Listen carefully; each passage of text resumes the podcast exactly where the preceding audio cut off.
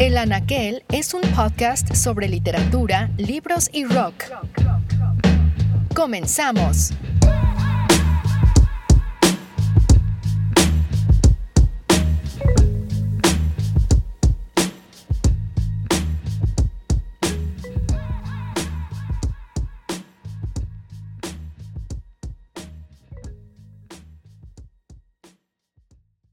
En este mini episodio del Anaquel hablaremos de Mary Robinson, escritora estadounidense cuya obra ¿Por qué haría yo? se publicó en español por Malas Tierras. Hablaremos también del minimalismo en la literatura y de algunos escritores que deciden o evitan volver a publicar. Mary Robinson nació en 1949 en medio de una familia numerosa. Se cuenta que desde pequeña desarrolló un interés por la escritura ya que mantenía un diario y escribió además algo de poesía cuando era adolescente. Además, se cuenta la historia que se fugó de casa para ir a Florida en busca de Jack Kerouac. En la universidad fue alumna de John Barth, conocido como punta de lanza en la literatura posmodernista norteamericana, al adoptar una distancia emocional entre el narrador y lo referido, muy similar a lo que en Francia hizo la Nouvelle Vague. En este contexto, Mary Robinson publicaría en 1977 sus primeros textos en The New Yorker, una especie de rito de paso para escritores de su generación. A fines de esa década, la editorial Noft, a cargo del editor Gordon Lish, famoso por su relación con Raymond Carver de la que hablaremos en otro momento, publicaría su primer libro, una colección de cuentos titulada Days o Días. A partir de ese momento sería identificada con el minimalismo realista junto a Raymond Carver y Amy Hempel, movimiento que se distingue sobre todo por el uso de elipsis, frases cortas, estructuradas de forma simple, sin ningún tipo de adorno, así como el rechazo a tramas complicadas y adjetivos y adverbios en exceso. En una disertación del año 2000 publicada por Cynthia Whitney, se sugiere que el estilo de Robinson sería el que influiría en la serie de ediciones que Lish haría a Carver durante su prolífica colaboración. En otras palabras, que Robinson es la verdadera pionera del minimalismo en la literatura estadounidense y como pruebas se muestra la correspondencia de Lish en la que exalta la obra de Robinson. En los siguientes doce años la autora publicaría cuatro libros más hasta que en el año de 1991 entraría en un bloqueo de escritor que duraría más de una década. En la literatura mexicana Juan Rulfo es un caso célebre del escritor que deja de escribir. Enrique Vilamatas cuenta en su libro Bartleby y compañía la excusa que Rulfo solía dar. Que por qué no escribo se le oyó decir a Juan Rulfo en Caracas en 1974.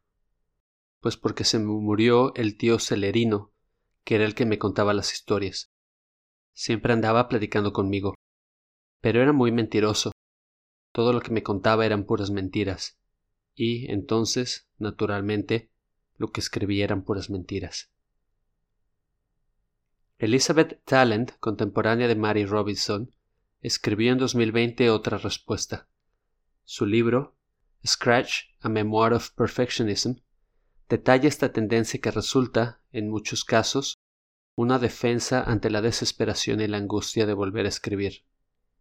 Un escritor, dice Talent en el libro, es alguien para quien escribir es un problema. Dejar de escribir y volver a hacerlo me parece algo similar.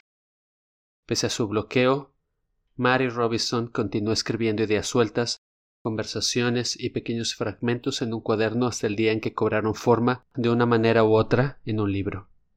En una entrevista, la autora comenta Déjame comenzar por el principio. Me pasaron cosas horrendas. Tenía problemas. Más que problemas. Era como si un video asqueroso se reprodujera en bucle en mi cabeza. Para salir adelante comencé a tomar notas. Cuando salía llevaba un cuaderno. Cuando manejaba o cuando iba al parque tomaba notas. Anotaba cualquier cosa, algo que me pareciese gracioso o perturbador, alguna conversación, cosas en la radio. Pasaron meses antes de que volviese a leer aquellos garabatos, pero me di cuenta de que tenían una voz constante, que contenían personajes y temas. Pensé, esto es lo único que estás escribiendo ahora. Deberías intentar hacerlo más interesante para los demás.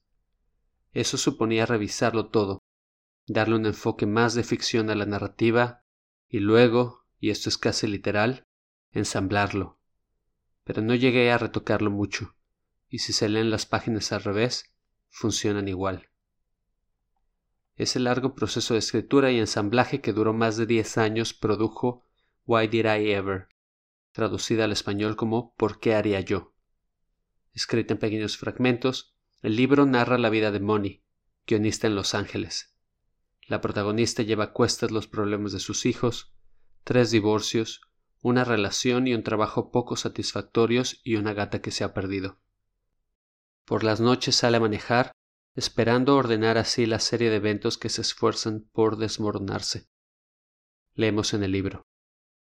Conduzco bajo las estrellas del alba en paralelo al río perdido, a través de casi cincuenta kilómetros de eriales.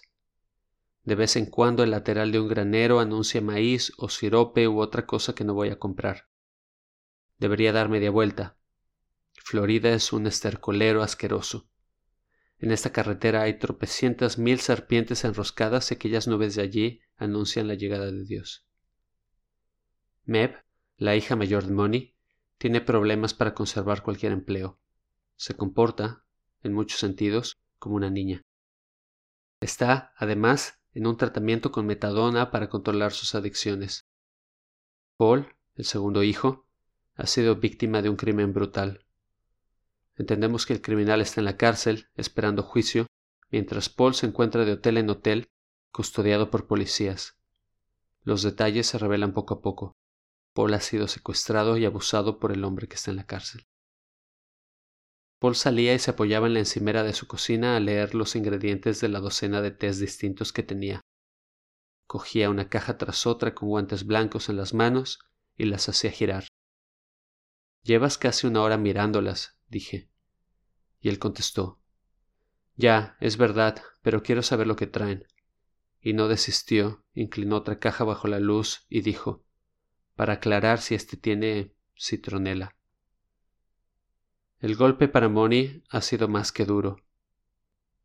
Nunca le dije a Polly yo cuidaré de ti. Ya lo ha oído antes. Me lo ha oído a mí, a mis padres, a su hermana, a cada ex, a sus amigos, a sus médicos, a los de su parroquia, a los de su colegio, a sus jefes, a sus vecinos, a la policía, al alcalde, al Estado y al gobierno. No era verdad. Pese al horror, pese al vacío, la novela avanza en las últimas páginas hacia un lugar esperanzador en el que algunas cosas mejoran y otras, como en la vida, se mantienen igual. ¿Por qué haría yo? ganó el premio Mejor Libro de Ficción en Los Angeles Times en 2001. Bárbara Mingo, en una reseña del libro, escribe ¿Por qué se ha convertido la vida en esta sucesión incomprensible de cosas raras de las que no se puede sacar un sentido? se nos muestran las escenas sueltas como si fuesen el montón de ladrillos con los que va a construirse el edificio de la novela. Pero en realidad no hace falta larga masa de las transiciones, y por eso la estructura en fragmentos tiene tanto sentido, pues está de acuerdo con la percepción de la vida como una desconcertante sucesión de peripecias e impresiones inconexas.